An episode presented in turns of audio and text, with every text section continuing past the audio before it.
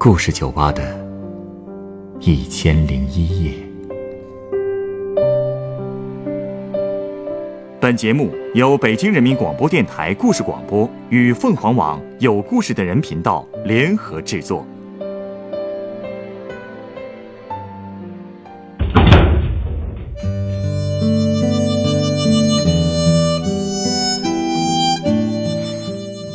欢迎光临故事酒吧。今天来到酒吧的这位客人向我讲述了他和一位老同学之间的故事。他和那个男生相识七年，那个男生喜欢了他六年，那么他又是如何面对这份感情的呢？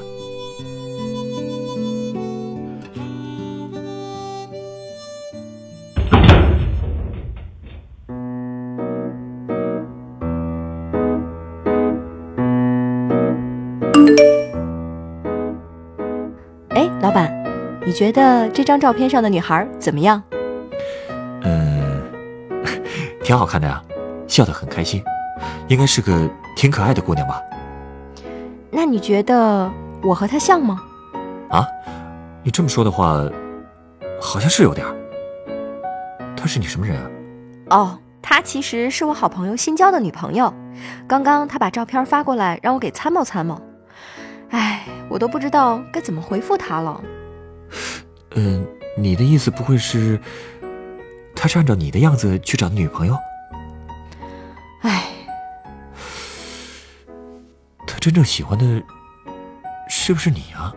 哎，我们认识七年了，他足足喜欢了我六年。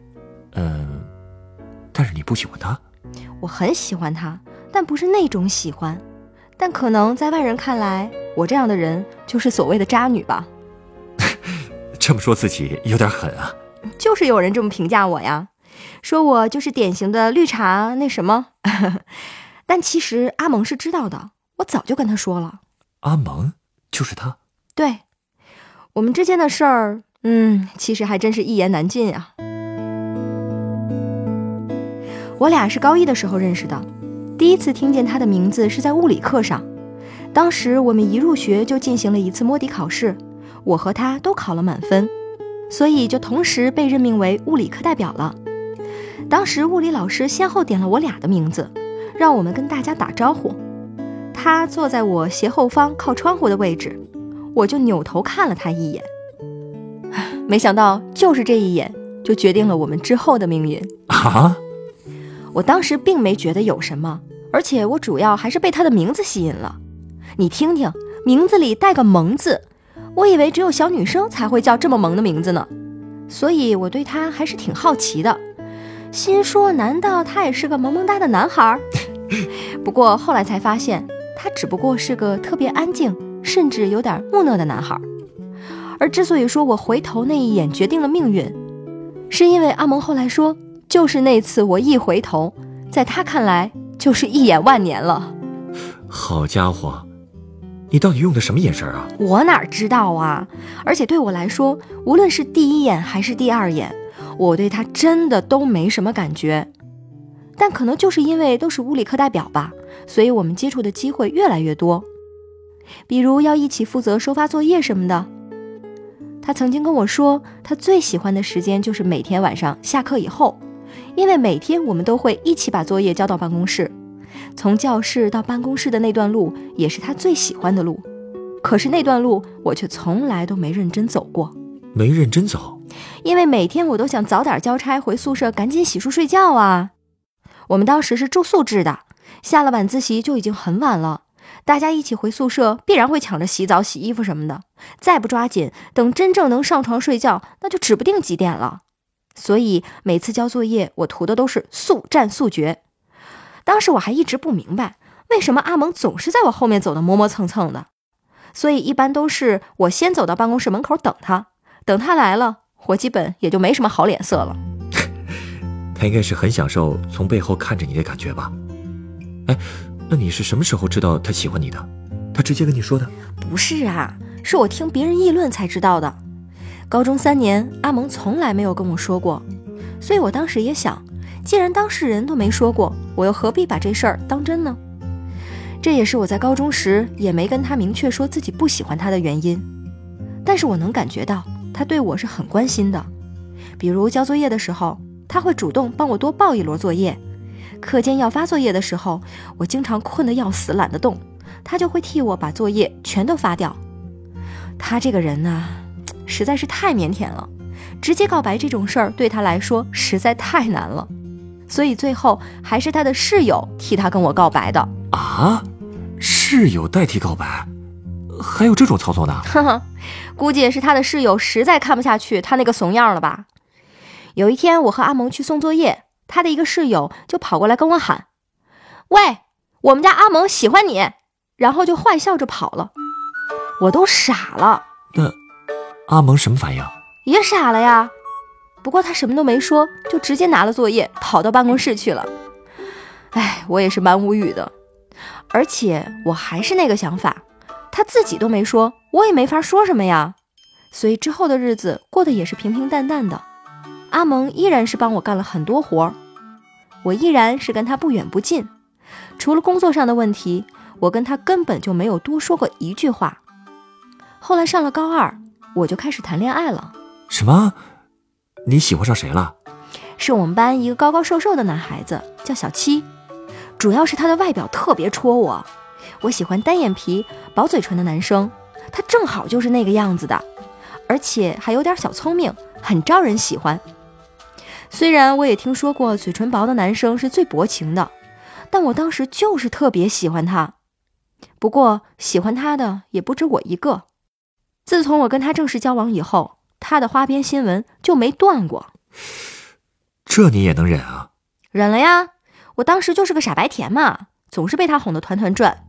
每次我听到他和别的女孩的传闻，都会去质问他，但他每次都面不改色心不跳的跟我说对方就是个普通朋友。我每次还都信了。直到有一天，我亲眼看到他和一个女生一起在操场上散步，俩人不仅有说有笑的，最后甚至还拉手了。我当时真的是气疯了，就歇斯底里的问他到底有没有喜欢过我。你猜他说什么？什么？他竟然说，之所以追我，是因为他和别人打赌能追到我这个班花。嘿，这什么人品啊！嗯，所以呀，我们最后彻底分手了。那阿蒙知道你和小七的事吗？知道啊。他一点反应都没有？没有，每天都只是闷头学习，所以那段时间他的成绩突飞猛进，而我因为谈恋爱，成绩直线下滑到了班里的十几名。上大学以后，我还跟阿蒙聊起过小七的事儿。我跟他吐槽说，那真是我谈过的最荒唐的恋爱了，不仅浪费了感情，还荒废了学业。可阿蒙却只是笑了笑，说那段时间他之所以拼命学习，就是为了超越小七。他觉得只要自己成绩比小七好，我就可以更关注他了。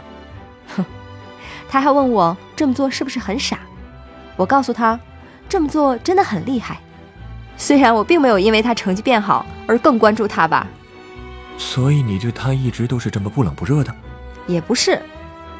其实高中毕业的那个暑假，我俩的关系一下子就近了，因为当时我刚刚接触网购，什么都不懂，所以就经常去请教阿蒙，一来二去的就这么跟他越来越熟。等到高考成绩出来以后，我怕考砸，不敢查分数，还是拜托他去帮我查的。那天凌晨十二点。我俩都没睡觉，后来阿蒙把分数发给了我，考得怎么样？特别理想，比我预估的还要高，不错呀。那阿蒙呢？他的成绩也不错，不过他的大学在南方，我考到了北京。我当时还跟他开玩笑说，就你这个专业，班上的女生一定很少。我还问他敢不敢打赌，他想都没想就同意了，而且他赌的是他们班一定女生多，男生少。唉，现在想想，他一定是故意跟我赌的，他就是为了输给我，这样就有理由给我买礼物了。毕竟他那个专业怎么可能女多男少？他的专业是机械工程。嗨，这不明摆着的吗？可不是嘛。那他输的礼物是一只毛绒玩具熊，足足一米五，一人高的玩具熊啊。所以你也能想象，我当着宿舍同学的面收下这份礼物时有多震惊了吧？室友们对我那叫一个羡慕嫉妒恨，还夸我男朋友真不错。我只能跟他们说，这只不过是跟朋友打赌赢的。估计谁也不会相信，你们是普通朋友吧？唉，我也能理解他们的想法，但这种事儿跟外人怎么解释都是没有意义的。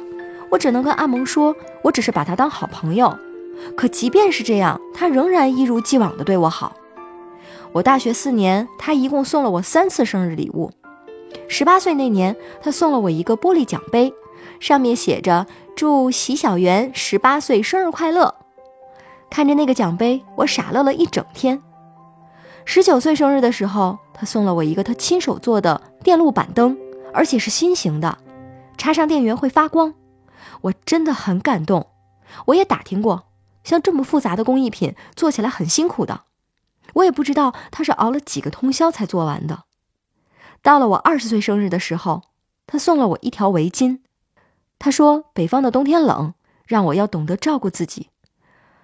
嗯，除了生日礼物，他还送过我一次匿名礼物。匿名礼物？那你怎么知道是他送的呀？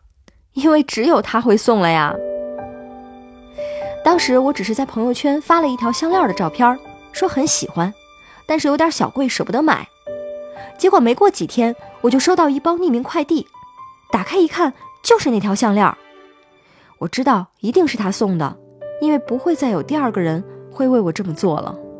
即便如此，你还是没有喜欢过他。哼，这点可能很多人都不理解。爱情这种事不是因为感动就能产生的，虽然我也说不清爱情到底是怎么产生的。但我至少知道，因为感动、感激而产生的好感，只是友谊，不是爱情。嗯，我懂你的意思。可是阿蒙却不懂啊，他一直以为只要他一直对我好，陪着我，我总有一天会喜欢上他。他说他花了高中三年陪在我身边，大学又用了三年才跟我彻底熟起来。他不明白我为什么还是不喜欢他。其实我也不明白。我从第一眼开始就对他没有感觉。其实这么说，我也觉得很对不起他。可我真的只是把他当成了一个无话不谈的好朋友。我信任他，依赖他，可就是没法爱上他。所以在大学期间，我还是自顾自的谈恋爱，男朋友换了好几个，身边唯一没换过的异性朋友就是阿蒙了。他的脾气真的太好了，好像永远都不会对我生气。也不会丢下我不管，就算我很任性、很厚脸皮的找他去倾诉我失恋的那些事儿，他也会认真的听，然后开导我。嗯，其实既然你已经知道他喜欢你了，还把自己恋爱的事跟他说，会不会有点残忍？这个，哎，其实也是我最自责的一点。那个时候我确实很自私，也可能是被他宠坏了，总觉得他能接受我的一切。哪怕我并不喜欢他，可是怎么可能呢？他也是人啊。当付出和回报长期不成正比的时候，谁都会失望的。阿蒙也是。所以在大三那年，他终于冲我爆发了。他冲你发火了？也不算是发火。当时假期的时候，我又失恋了。呵 呵我都不记得那是第几次失恋了。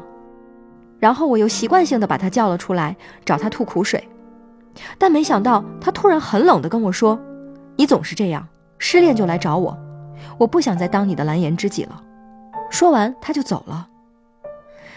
哎，从那一刻开始，我就明白了，我不仅失去了男朋友，还失去了他。从那以后，他就删了我所有的联系方式，我也很识趣，再也没有打扰过他。我猜他一定很恨我吧，我也开始长记性了，再也没有随随便便开始新的恋情。你的意思是，过去的那些恋情，都是你随随便便开始的？嗯，说随便可能有点夸张了，但是确实是没有慎重考虑过，更没有以结婚为前提去和人交往过，只是觉得和这个人在一起很开心，就决定和他交往了。现在想想。可能也是潜意识中觉得，即便最后失败了，我也有阿蒙可以依靠吧。呵呵，我果然是够渣的。在你的心里啊，阿蒙好像都成了你的哆啦 A 梦了吧？还真是，只有哆啦 A 梦要离开的时候，大雄才能真正长大吧。哎，那他刚才怎么还会给你发照片呢？你们后来又恢复联系了？哦，对，那都是大四那年寒假的事儿了。过年的时候我感冒了，正躺在家里玩手机，突然就收到了一个好友验证的消息。我没想到竟然是阿蒙，我特别开心，立刻就通过了请求。他向我道了歉，说不该丢下我不管。其实我从没有怪过他。那天我特别诚恳地跟他聊了好久，我跟他说，爱情这个东西就是不讲道理的。他也跟我说，他都懂。这些年他也明白了，爱情不是靠陪伴、送礼物就能获得的，被爱是幸运，不被爱才是常事儿。所以他也已经慢慢放下了我。我问他，那我们还能做朋友吗？他说好。嗯，能明白这个道理对他来说，也算是一种解脱吧。你们俩还总算可以没有负担的相处了吧？是啊，对彼此没有期待的相处也挺好的，但也没有以前那么亲密了。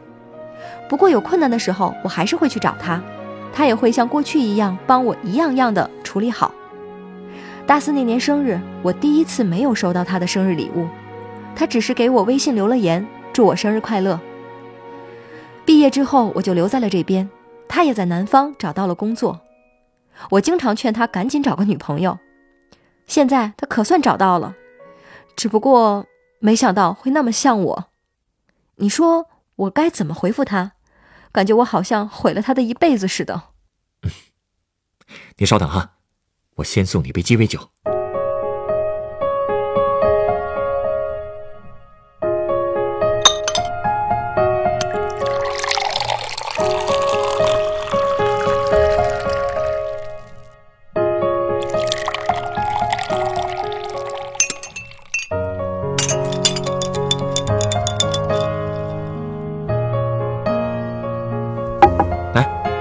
鸡尾酒，它是由金酒、蓝橙酒、青柠汁和柠味汽水调成的，真好看啊！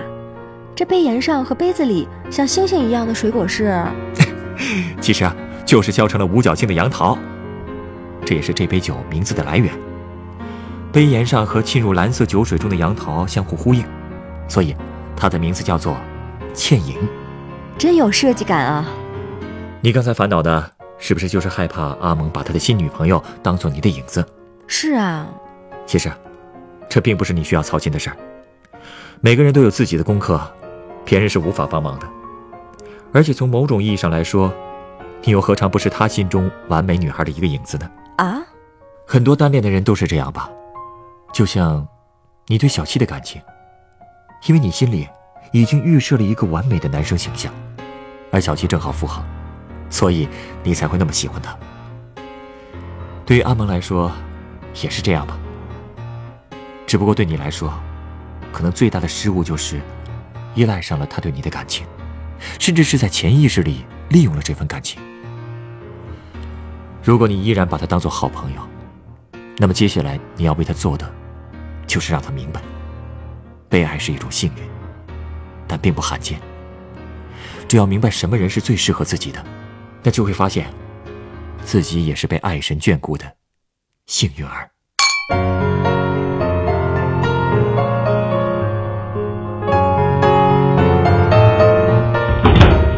本故事选自凤凰网有故事的人独家签约作品，《被爱是幸运，不被爱才是常事》。原作席小媛，改编制作陈寒，演播道道晨光，录音严乔峰。人人都有故事，欢迎搜索微信公众号“有故事的人”，写出你的故事，分享别人的故事。下一个夜晚，欢迎继续来到故事酒吧，倾听人生故事。收听最新节目，请关注北京故事广播，工作日每晚九点播出的《故事酒吧》的一千零一夜。